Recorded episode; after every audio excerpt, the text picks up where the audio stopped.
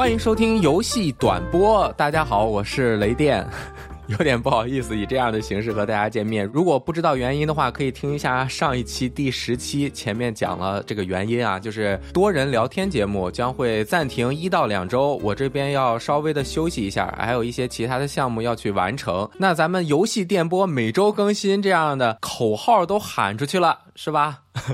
所以就以游戏短播的形式，我个人简单的跟大家讲讲最近发生的一些事儿啊，它的形式可能也更灵活。比如今天我们分三个内容：第一，科隆游戏展，我比较关心的东西；第二。我的一个 Steam Deck 游戏体验，因为最近我终于是买到了，可以和大家讲一讲很多想入手以及在观望，其实更多的人是可能价格不合适，货的量不够导致的还没有购买。那可以和大家讲讲我最近玩了几天之后的一些冲击性的感受。第三个就是介绍两个我最近玩的特别开心的游戏。那以后短播呢，可能都按这样的形式，结构固定，内容还非常的丰富。废话不多说，先说科隆游戏展，今年大家的关注度啊，其实并不是特别高。尤其是这个发布会，它是凌晨两点展前发布会，两个多小时，很多人熬夜看了就困得睡着了。其实你还别说，当天我还真到了两点多还醒着还在看，因为我在剪第十期节目，看了半个多小时，快三点了，我就也就睡觉了。而实际上也证明了我后面没有熬夜看完是非常明智的选择，因为整个发布会中最让我开心的一件事情就是看到了 PS 五的精英手柄的公布，叫做 Dawson's Edge。就是触觉反馈的边缘啊，其实它整个的外形看起来和原版的 PS 五手柄非常的接近。一分钟的预告片是有一个比较详细的拆解的，其实就是把下面回旋镖那样的裤衩咔噔儿给它拔下来，然后往里面塞两个摇杆，然后那个摇杆前面有个 FN 键。这个手柄在官网上已经有了详细的介绍。像什么自定义按键呀、可调的摇杆曲线呀，这些都还是大家能够想到的。能够更换的组件是摇杆帽，短、中、高三种嘛。背部按键也分两种可以更换的，有一类是比较短，还有一个可能是像扳手一样的。具体的我们只看到了一个背部按键的形式。它的这个摇杆模组也是可以更换的，但是摇杆模组是要额外购买的。这个大家可以去看看它的专业的介绍，还有它的视频啊。具体的发售日还没有说，未来几个月会公布更多的信息。具体的价格呢，我相信一定不会很便宜，大家有这个心理预期会比较好，一千五往上。因为原版的手柄定价都是五六百，而且最近 PS 五还涨价了四百块钱，是吧？这正好就是第二个重要的事儿。说，因为全球的这个什么物价的等等原因吧，很多个地区都上涨了四百人民币左右的价格，唯独只有美区 没有上涨。反正就是大家也明白，现在这个 PS 啊，它的主心骨是在哪儿啊？这个多讨论也讨论不出什么。反正现在情况就已经是这样了。还有一个就是所有的预告片我都看了一个遍啊。我个人最满意的就是这次《原子之心》它公布的新的预告片。虽然《原子之心》之前公布过一系列的预告片了，而且也有它的实际战斗啊等等的，延续了前苏联的那种美感啊。首先就是很多重复的大量的物件摆出来之后就很有气势。第二个就是大家如果对无机物和有机物的结合有过一定的思考的话，其实比如说金子一马先生。他做的《女神转生》和《女神异闻录》系列的这个怪物的设计，就是有机物和无机物的融合。当你把一些肉身的东西啊和金属的东西结合在一起的时候，就会产生一种矛盾的冲击感啊。那原子之心呢？其实它并不完全是有机物和无机物的融合，而是把无机物，就是什么金属啊，还有这种碳纤维啊，这种应该是比较硬的东西，变成非常光滑的。流动的那种曲线的感觉，这种感觉就令人毛骨悚然，真的是很刺激。终结者里面就有一个，那是 T 多少我也不清楚了，就是那种液态金属的超级战士，是吧？就给人一种很冲击的感觉，让人很恐怖。原子之心也有一点这样感觉，你看它那个针呢，哇一拧，拧成一个又长又尖的尖刺，哇！太厉害！大家一定要看看这个预告片。当然，当然，心理承受弱的朋友可能有点不适啊，做好心理准备啊。我非常喜欢这个游戏，但是实际玩起来，它的流程到底怎么样？它射击手感到底怎么样？大家也不要抱太大的期望。但是它在美术、场景设计和这种动感方面，一定是非常好的。第三个就是不在发布会上面公布的，大家非常期待的《三国人王》。卧龙啊，这次公布了一个一分多钟的实机游玩演示，因为之前公布的都是它的 CG，这次可以看到它的战斗画面了。大家肯定也已经看过了，我就不多叙述了。很多媒体也对他们的制作组们做了采访，其中有几条很重要的信息：第一，卧龙没有精力条；第二，可以跳，这样能够感受三国中角色的一些飘逸的动作。第三，时间还是在三国的中前期，所以有一些大家喜欢的武将，可能因为时间的这种关系不能太矛盾，所以就不会出现。第四，还是会像人王一样，是把历史和魔幻的一些主题的故事结合在一起的这样一个神秘的感觉，它也是人王系列的特有的魅力吧。那卧龙也是继承了这种感觉。这一点我们也不用去评价，这是他们制作组的选择，因为可能这样做，它的战斗才能够实现它最终的游戏性玩法上面的设想吧。然后就是它的 BOSS 是三七分，我个人是更喜欢人形 BOSS 战的，就包括人王也是，所以我更喜欢人王一，就是因为人王一中和人形的 BOSS 战斗的比例比较大，但是人王二中就是怪物比较多。那三国人王 卧龙里面。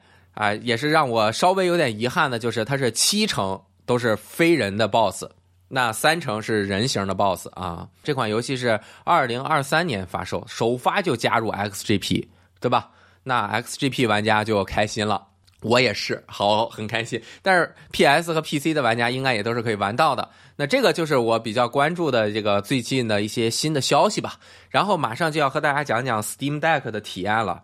这个 Steam Deck 已经发售了半年多了。其实最近呢，它价格降了，但也没有降到我能心里承受的范围。所以还是要感谢一下咱们的听众朋友。就有有一位听众看到我经常在微博上面就截长补短，因为我心里痒啊，我很想玩，因为我都没有拿过 Steam Deck。他看到我心里面很痒痒，就发私信跟我说，我这边呢之前买了一台二五六 G 的，现在我又订了一个五幺二的，五幺二的已经在图了，马上我就拿到了。所以这个二百五十六 G 的。我以后也用不到了，我可以友情价出给你。哎呦，我一听我太感谢了。其实本来呢，我也没有打算就是赶紧买，但是这个听众朋友真的太热情了，而且这么好的事儿，我如果错过了，真的是人家的一片好意，你不能黯然的拒绝，对吧？真的是也是，确实他也没有要我多少钱，就是一个友情价。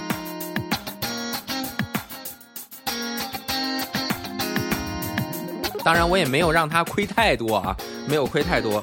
总之，这台机器它保存的真的是非常的好，拿到我手里面看，其实跟新的也差不太多。一个二百五十六 G 的，我拿来之后就插了一个五幺二的 TF 卡，重量我还是能接受的，因为之前有 Aya New Next，我已经玩了很久了嘛。它和什么是几乎一样大的呢？就是前一阵我发了，我买了一个 NS 的 Hori 的分体 Pro 手柄，就是插在 NS 两端。大家应该都知道那个手柄，那个手柄接在原版的 NS 上面啊，就是和 Steam Deck 一样长，一样宽，太好笑了，真的是一模一样。所以我买那个 Hori 的手柄之后啊，买了一个包，那个包正好能把我这个 Steam Deck 也装进去。这个整体的持握呢，它肯定是很重，很多人就说它太重了，玩的太累了。其实我实际体验过之后啊，它的重量带给我的这个负担。其实是小于它的按键带给我的负担的。Steam Deck 呢，它很宽，宽的同时呢，它两边又是竖平的，所以你拿在手中啊，就是你的左右手臂是平行的，你能够想象吧？就是大家看着那 Steam Deck 的图，你可以自己想象一下它的握法。这个时候呢，它就形成了自己摇杆、方向键 A、B、X、Y 横着排列在左右两个上角，左右两边中间部分是两个触摸板。大家就觉得很奇怪，它确实很奇怪。它因为太长了，它这样设计，你说它好不好呢？如果玩一些轻度的动作游戏和完全的回合制啊等等操作要求非常低的这些游戏的话，操作起来也还行。但是呢，如果玩超过《猎魔人三》这种动作复杂程度的游戏，最激烈的动作操作游戏，其实现在我玩过的就是《怪物猎人崛起：曙光》。我在这上面玩啊，真的是打一场我的手就抽筋了。为什么呢？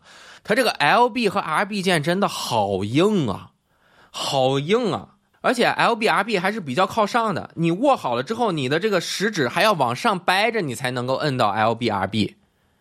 这个太太硬了，因为你怪物猎人是要摁住 R B 键跑的，你摁住跑这个又硬，而且它这个判定并不是那么的完美，就是我摁着它跑超过十五秒，它一定会断一下，特别的不舒服。后来又上网查了一下，它这个肩部按键啊是最容易出现问题的。很多人拿到这个 Steam Deck RB 或者 LB 就是坏的，就没反应按了。然后很多人呢，就这两个键也特别特别的硬。说没问题的在少数，你就看那帖子里面吧，怨声载道的。很多人为了解决这个问题，只能把这个按键对应到背部按键上，但其实背部按键它按起来也是很硬，它是一个折叠型的，像门合页一样的那个背部按键啊，它有一部分是平的，有一部分是和握把这样翘起来的，其实就是门合页啊。我平时都是按这个合页翘起来的部分，但你这样一握。它其实要用很大的力气才能出现判定。我后来就上论坛看，他们有的人提示啊，你荷叶和平板的贴合的那边啊也能按，你不要按握把那边，你往里嘟，你一嘟它也有判定。其实那样一嘟呢，虽然手感不太好，但是不用使很大劲儿，所以它这个备件设计的真的是太奇葩了。LTRT 是比较好按的。哎呦，我看了一下哈，我还说错了。它这个不是 L B R B L T R T，它叫 R E L E R L 二，它是和 P S 的手柄的肩部按键是一个命名方式，但是又是 A B X Y 的 Xbox 这个命名方式啊，所以整体来说按键是没有那么让人满意。相比最新的这个我拿到的 Aya New Air 和 Air Pro 来说，那个的手感肯定是好很多。首先它很轻，然后就是。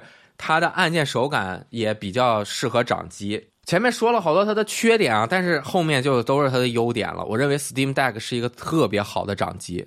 先把预防针打完，再这个转折是不是很厉害？首先它大呀，大了之后它的屏幕很大，七英寸屏幕大呢，八百 P，你说它不清楚吗？其实没有不清楚，因为它点对点。如果你用原生幺二八零乘八百分辨率这个十六比十的分辨率去玩游戏的话，或者十六比九上下有一个黑边玩游戏的话，还是非常清晰的。屏幕的显示效果，很多人说灰，我实际拿到之后，我觉得也还行。颜色肯定不是那么饱满，但是很清晰。颜色是相对比较淡，但是色彩的还原也还 OK。但是它的这个七寸的屏幕啊，真的是很大，相比这个 NS。是六点五寸左右的屏幕吧，还有 Switch Lite 是五点五寸，它大了一圈儿。因为 PC 游戏很多的 UI 啊是比较小的，在这样一个大屏幕上，基本上我是没有见过我完全看不清的游戏的。而相对来说，Aya New Air 的这个五点五寸屏幕就显得小了一点，而且十六比十的。而且十六比十的这个七英寸屏幕啊，还有一个优势，就是你玩四比三的游戏、模拟器类的游戏啊，它的相对尺寸是比十六比九要大。大家自己几何你可以算一下啊。同样尺寸的十六比九的屏幕和十六比十的屏幕，因为它纵向的比例更大，所以四比三的屏幕尺寸很大。所以玩这个 SFC 游戏啊、GBA 游戏啊，在这个上面简直就是一庞然大物，特别刺激。你再加了 CRT 的扫描线滤镜之后，真的。哇，就像拿着个小电视一样，特别的爽啊，特别的爽。但是太沉了，拿着一个这么重的机器玩 SFC 游戏，就总觉得有点不值当的，是吧？我拿奥丁掌机，六寸屏幕，幺零八零 P 也很清楚，我就没有必要它这个大一点，我拿一个这么沉的，是吧？奥丁掌机只是四百克，是吧？然后就要说到它的性能了，哇，Steam Deck 的这个掌机性能真的是现在这个六八零零 U。系列的 Win 掌机出之前，基本上是横汤。Steam Deck 为什么横汤？我为了让所有人都能听懂，就简单这么给大家讲。现在市面上最广泛应用的 AMD 的芯片是 Zen 三系列的，五八零零为代表的，它的 CPU 是 Zen 三，GPU 是 Vega 八。而 Zen 二就是五八零零 U 的前一代，四八零零 U 的构架，那可能是一两年前、两三年前的构架了，具体我也不清楚啊。Steam Deck 使用的是上一代的 AMD 的 CPU 的构架，Zen 二构架。有趣的点就来了，它的 GPU 是采用了 RDNA 二构架，这个构架是什么呢？就是 AMD 为 Xbox Series 系列研制的这个 GPU 的构架。是用在了 Steam Deck 上。虽然它运行的频率啊，还有那显存啊，都是完全不一样的啊，但是它的构架结构是一样的。结构一样了，它的这个效率是非常非常高的，和现流行的 Zen 三构架的 5800U 搭载的 Vega 八显卡 GPU，相对于 Steam Deck 来说是非常弱的。5800U 在玩大量的 3A 的大型 3D 游戏的时候，GPU 的瓶颈是非常明显的表现出来的。很多游戏很快的 GPU 就跑到百分之九十八、九十九、一百了，而 CPU 可能刚跑到百分之四五十。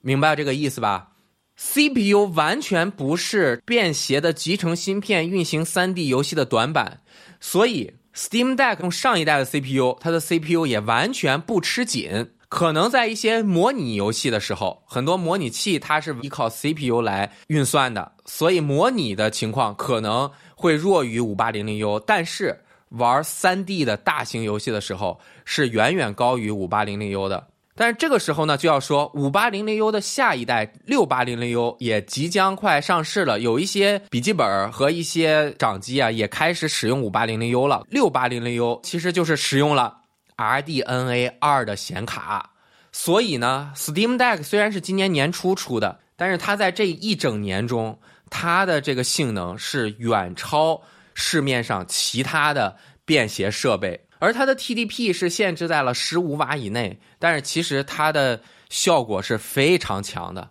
基本上大部分的游戏都不需要十五瓦去运行，七八瓦的情况就能够运行基本上大部分的 PS 三三六零时代的游戏，像《猎天使魔女》这一类 Xbox 三六零和 PS 三时代的游戏，可能四五瓦都能幺二八零乘八百高画质六十帧跑起来了。那 Win 掌机这一类在 Win 系统下面呢，就需要十二瓦左右才能够比较好的流畅运行这一类游戏，所以这个耗电量是区别非常大的。这就是 Steam Deck 它使用了 Linux 这个系统之后导致的一个结果。当然，现在说的这些性能的测试，可能大家在看其他人的评测的时候，已经很明显的知道了 Steam Deck 在运算方面它的效能更高，在运行相同游戏的时候，因为它所需的 TDP 也就是能耗更低，所以它的续航。时间也更长，因为它是一个四十瓦时的电量，在这样一个全机很好的能耗调配的前提下，它的续航是非常优秀的。玩大型游戏，玩大型游戏就是你开十五瓦 TDP，它的屏幕啊，还有手柄啊等等的耗电可能是五瓦到六瓦左右，那么就是四十瓦时除以括号十五加六，就是四十除以二十，也就是它可以续航玩两个小时。这是它的极限能耗情况下能续航两个小时。我在拿到 Steam Deck 之前，我会想啊，那大部分的游戏呢，可能都是续航两个小时吧？但其实不是，因为大部分的游戏都不需要它满速负载。像《猎魔人三》这一类的游戏，你满速负载，它也不能跑六十帧。你十二瓦、八瓦左右的 TDP 去玩，它也是四十多帧。而这个情况反而给 Steam 带来了一个。更强的优势就是说，像这类游戏，它怎么都不能够满速六十帧玩的时候，Steam Deck 的屏幕是一个可变刷新率的屏幕。虽然它没有对游戏支持 VRR，就是说我游戏刷四三十到六十帧来回蹦，那屏幕的刷新率也是三十到六十帧，这样它的刷新率和游戏的帧数是完全吻合的。那你一个帧生成之后，就不需要等显示器的刷到那个赫兹的时候再出现，不是 VRR 的帧刷出来之后，还要等屏幕的刷新率，就会出现更卡顿的情况。所以呢。VRR 在现在来说是对帧数不稳定的游戏一个非常大的加成。其实对于六十到一百二十赫兹的游戏来说，这个加成会更好一点。而在 Steam Deck 上，虽然它没有使用刚刚说的 VRR，但是它增加了一个可以限制你的屏幕刷新率的方式。只要你摁一下右边的这个点点点键，它就可以直接设置你的屏幕刷新率是四十到六十赫兹中的任意一点。那最好的点就是设置到四十赫兹，这个听起来很 tricky，就是如果大家没有仔细去琢磨，没有去实际去运算的话，你会觉得为什么是四十赫兹？四十赫兹能比三十赫兹好很多吗？四十帧比三十帧流畅很多吗？这个主观意识和实际的比算出来的结果其实是有差异的。四十比三十，它的帧数生成率提高了百分之三十，就是提高了十帧。对于原来的三十帧来说，帧数生成率提高了百分之三十，就是说它的流畅度提升了百分之三十。那么你在运算的时候提升十帧，可能只需要增加百分之三十三的算力，我们就这样简单的算啊。但是如果你提升二十帧的话，就要提升百分之六十六的算力，而提升时帧的这个百分之三十的帧数生成率、流畅度的提升，对于流畅度要求没有那么高的非超快速动作游戏来说，提升这时帧是非常好的一个选择。为什么这么说呢？我解释这个原理，可能咱们电台很难解释。我说一个让大家信服的点，就是技术先锋 Insomniac。做这个《瑞奇与叮当》和漫威蜘蛛侠的这个团队，他们在《瑞奇与叮当》PS 五版中怎么实现了一个让所有业界哗然，就是一片叫好的技术，就是在一百二十赫兹的屏幕上提供了一个四十帧的游玩模式。为什么是四十帧？就是四十可以被一百二十赫兹整除，也就是说，屏幕每三赫兹刷新一帧的画面。那三十帧也是可以被一百二十赫兹整除，也就是每刷新四赫兹刷新一帧的画面，对吧？这个大家能够听明白是不是？它就提供了四十帧的画面供一百二十赫兹屏幕的玩家去选择，这样它节省出来的大量的算力来提供了光线追踪。那么光线追踪的光线追踪的瑞奇与叮当三十帧和四十帧模式流畅度完全不一样，这个你听就。提高了十帧，但是你实际体验的时候，你会觉得哇，怎么回事？和我们这个简单想的常理真的是有区别的啊！所以这个人啊，不要太相信自己的直觉，有的时候还是要相信一些这个科学技术，是吧？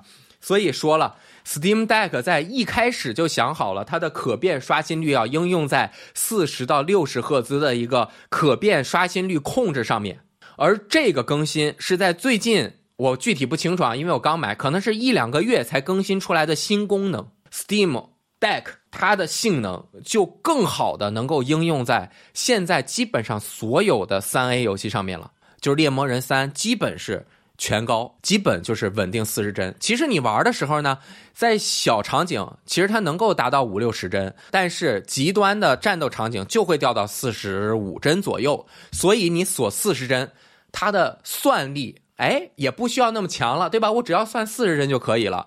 它的电力消耗是不是也下降了？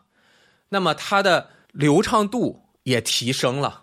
它的游玩爽快度虽然肯定不如你坐在桌子前面用显示器接台式机，或者是在大电视上面玩主机效果那么好，但是在一个掌机七英寸的掌机里面的巨无霸大屏幕上面来说，真的是体验真的是太好了。然后呢，还有一个 Steam Deck 的最大优势就是它有一个强大的社区来支持它。因为大家都知道，PC 游戏它的操作方式很多时候是针对鼠标键盘来优化的，那很多游戏都不支持手柄。Steam Deck 就像逆着大家一样啊，掌机非要加两个触控板。当我实际玩到之后，我就发现哇，这两个触控板真的是浑然天成，而且这两个触控板不是凭空冒出来的。Steam 从它的这个 Steam Controller 控制器开始，就是那特别丑的控制器，人家俩摇杆的地方，他弄了俩比摇杆大很多的俩圆板，那个触摸板。他从那会儿开始就探索触控板来游玩游戏的方式，而现在就是收割这个成果的时候了。除了那种操作难度特别高的 RTS 游戏，你不方便用这个触控板玩，其他的只要你 Steam Deck 能运行起来，这个触控板加上这些按键。基本上都可以流畅的玩这些游戏。它适配的各种操作方式呢，针对每个游戏的，它是有一个官方的配置的。如果没有，它有一个 Steam Deck 推荐的五六七八种基本的配置。比如说，这个触控板模拟鼠标、摇杆和方向键模拟 WSAD，以及常用到的这些按键的各种配置都可以用。然后呢，你还可以直接的进入到杀手锏环节，就是。玩家社区上传的 Steam Deck 操作配置，玩家社区上传的这个配置，它有一个简介，然后有多少人下载了这个配置，以及这些人用这个配置玩了多少个小时这个游戏，你一下就能够明白哪一个配置是最合适的。举两个例子，第一个例子就是我在 Epic 上面玩的《暗黑地牢二》。这个游戏的玩法就是你的 WSAD 控制你的马车向前走，但是你选择一些项目的时候啊，就是要用鼠标了。你有了这个触控板之后，你就可以很好的去选择这些项目了。还有一个就是《邪恶铭刻》，去年最火的一个独立游戏了，它是个轻度卡牌的重剧情的氛围游戏，它的 PC 版不支持手柄。但是 Steam Deck 上面呢，用各种键对应了你需要用到的键盘上的按键，比如说前后左右移动啊，然后用触摸板非常方便的去出牌，哇，特别好的一个操作。这个触摸板模拟鼠标肯定是不如鼠标啊，但是它比摇杆模拟鼠标是好用的很多。加上它的触摸板是有一个走到哪儿它就震到哪儿的一个功能，就是你往右上滑，你就感觉到你这个触摸板是向右上嘟嘟嘟嘟嘟嘟嘟滑上去；你往左滑就嘟嘟嘟嘟嘟嘟嘟。划过来，所以它的屏幕能看清基本上大部分的 PC 游戏，它的操作能够适配大部分的 PC 游戏，所以这就是 Steam 这样一个 PC 游戏平台做出来的 PC 掌机，Steam 掌机达到的一个水准。二代出的时候真的是前途不可估量，喜欢玩 Steam、喜欢玩 PC 游戏的玩家真的是有福了，这个机器原价买到啊。原价可不是高价买啊，高价买咱们就别提性价比了，因为这个出货量的问题，你也可以骂它出货量少啊。但是你如果原价买到，你等了很久拿到之后，一定是物超所值的，你的等待也是值得的。所以 Steam Deck，如果你现在能够原价预定到的话，它真的是一台非常超值的掌机，因为我们也不知道未来 Valve 什么时候会出 Steam Deck 二代，我相信在 Steam Deck 一代啊。它还是一个欧美设计的这种傻大粗的这个体积和这个按键手感，而且也有很多不满意的地方嘛。包括它也是 Valve 第一次做掌机硬件，所以可能也有一些经验不足导致。那未来的如果它未来有个二代，那真的是前途不可估量。最后再说一个 Steam 的杀手锏，就是 Steam Deck 它有 Steam 平台 Steam OS 的完全的技术支持，系统、软件、硬件。它的调用权限都是最高的，这一点是 Steam Deck 独一无二的优势。它可以基本上都快能够达到和 NS 的那种对于软硬件的调用的权限程度。你打开这个 Steam OS 的游戏前端之后。你左边有一个 Steam 键，一调就是 Steam 商店呀、库啊，还有 Steam 的设置的一系列的菜单。右边点点点一打开，就是它的完全的显卡的设置的一系列的指标，而且每一个指标都是绝对有效。什么叫绝对有效？就是你比如说我用 Windows，我都不能够百分之百的保证我每一个游戏都能够实现硬件规格的 FSR。如果你不知道 FSR 的话，可能也就难以解释了。就是一个动态分辨率，或者是说可变分辨率下面的一个算法，能够让低分辨率的游戏渲染出来之后，在高分辨率的屏幕上面看起来更更清晰一点，就相当于什么呢？NVIDIA 大家都知道有大力水手 DLSS 一个 AI 深度学习功能，那 AMD 没有这个功能，它就是 FSR。现在是 FSR 二点零，Steam Deck 搭载了这个功能之后，刚刚说的我们能够幺二八零乘八百运行大部分的游戏了。如果你想要更高的帧数，那你再降低一点分辨率，对吧？降低到比如说嗯六百 P，那么这个时候摁这个点点点，把这个缩放的模式。到第五级就是一个 FSR 二点零，然后你可以选 FSR 的锐度一到五五个等级，这样一调，它百分之百出现 FSR 的效果。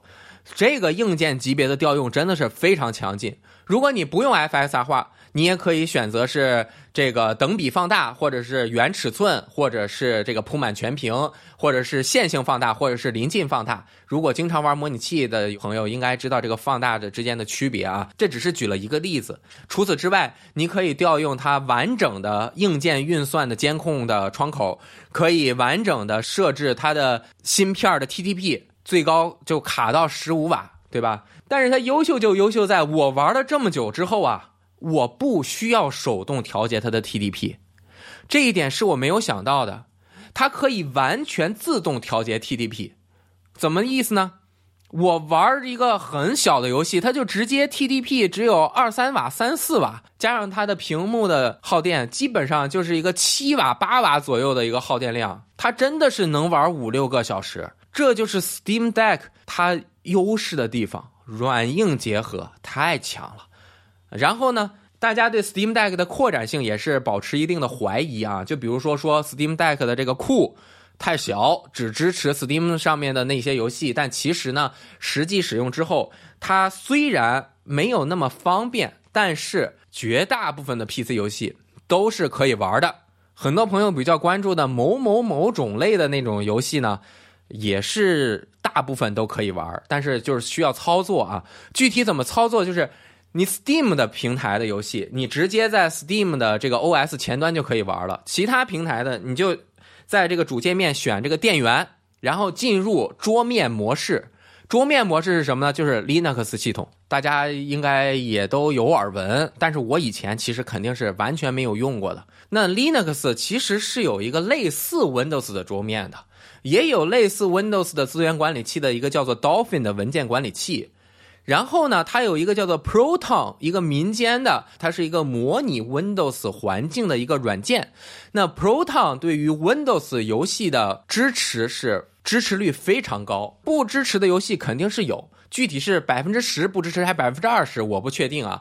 但是不支持的几率不是很高，而且不支持的这个比例也在逐渐的缩小。Proton 一直在进步，那么应用 Proton 之后，就可以把点 exe 的 Windows 的程序在 Linux 中运行。你可以用 Proton 的一个叫做 Proton Tricks 这样一个软件，对于你 Steam 游戏去打汉化补丁。因为国内的很多汉化补丁都是点 exe 文件，对吧？你把它拷贝到你的 Steam Deck 里面，进入桌面模式，一运行，大部分的时候都能够打成功。当然，这个你需要有一定的这个操作的技术啊，你完全不会的话肯定是不行。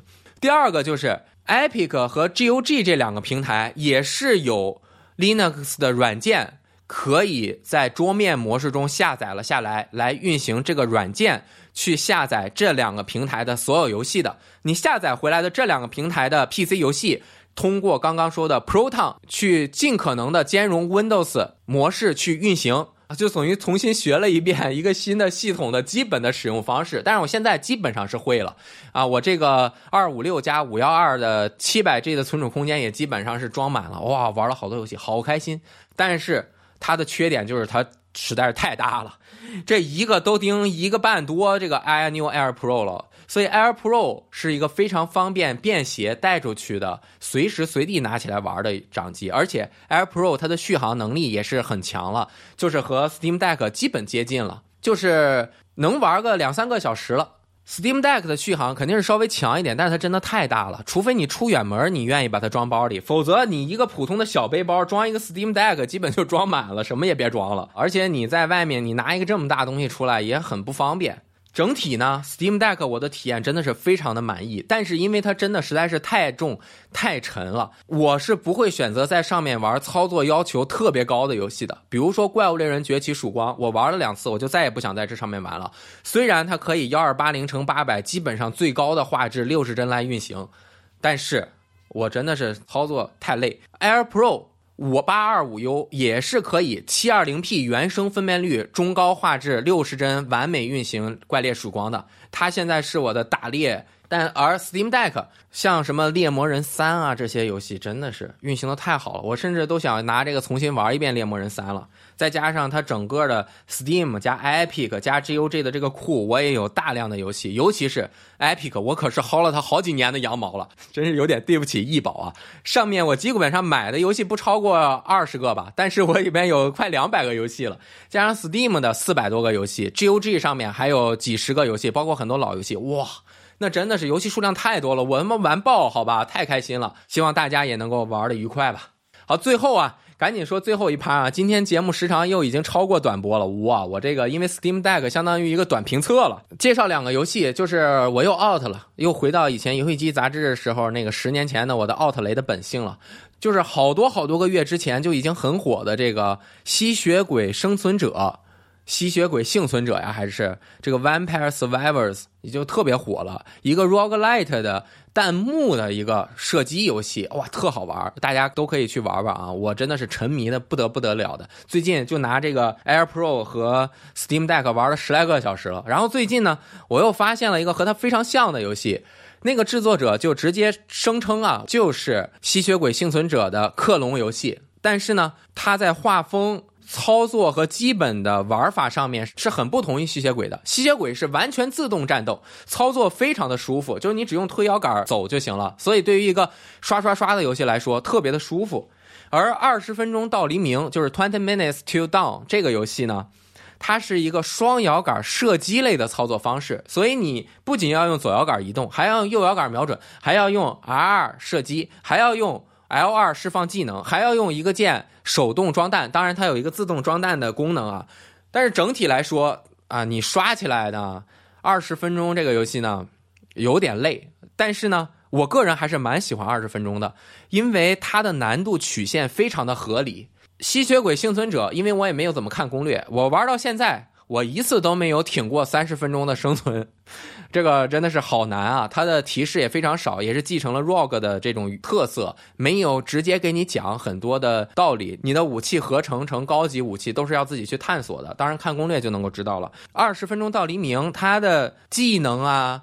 角色呀，性能的搭配相对来说是比较简单的，而且它是分零到十几个不同的难度的。上来就是玩零难度，就是难度非常低。我玩了两三次，就直接打过了一次二十分钟的生存。而且它武器其实挺多，刚开始你可以选各种枪，什么手枪啊、霰弹枪啊、弩啊、喷射器啊，当然需要解锁，花的金额也不是很大。然后有非常多的角色，其实有点像什么呢？就是以撒结合和。吸血鬼幸存者的结合，所以呢，我介绍了很多，可能很多喜欢玩这类的朋友已经玩过吸血鬼幸存者和二十分钟到黎明了，但是也有很多朋友没有玩过这两个游戏。目前是只有 PC 和移动端。那移动端呢，吸血鬼幸存者好像已经上了，但是很多地区不提供。而二十分钟到黎明，我现在看啊，我还没有办法买。但是他说之前已经有过很多测试者了，他官方有一个数据，我二十分钟到黎明的这个数据非常好，Steam Deck Steam 版卖了六十万份了。手游说，他说有八十万个测试者了，哇，一百多万玩家。这两个游戏售价都是十五元，我认为就是马上现在迅速的把两个游戏都买了，玩玩适不适合。如果你喜欢的话，这个就不要退款了。我个人是非常喜欢，稍微感受感受特别好啊，沉迷了，特别适合温掌机和 Steam Deck。好，那么今天的节目就到这儿了。不知道大家对这个中长度的短播满不满意？我一个人说肯定不是多人聊天那么有意思，因为一唱一和的呀，就是这个听起来的不会很累。而且也能够打个岔呀，打个马虎眼啊，很轻松。一个人就感觉那个可能信息量比较大，加上我比较啰嗦，说的内容太多，听着就像念经一样，非常的抱歉。如果大家不喜欢听短播呢，那你也不可能听到这儿啊。听到这儿的朋友们，非常的感谢啊。如果你听到这儿了，可以打一个六六六来支持我一下，好吧？就是把这个短播作为填空题做下去。那我也是希望尽快能够恢复游戏电波正常的聊天节目的更新。大家对这个短播节目的感受如何呢？希望大家也可以评论说出来。那我是跑得快雷电，欢迎收听游戏电波 Game Wave，拜拜。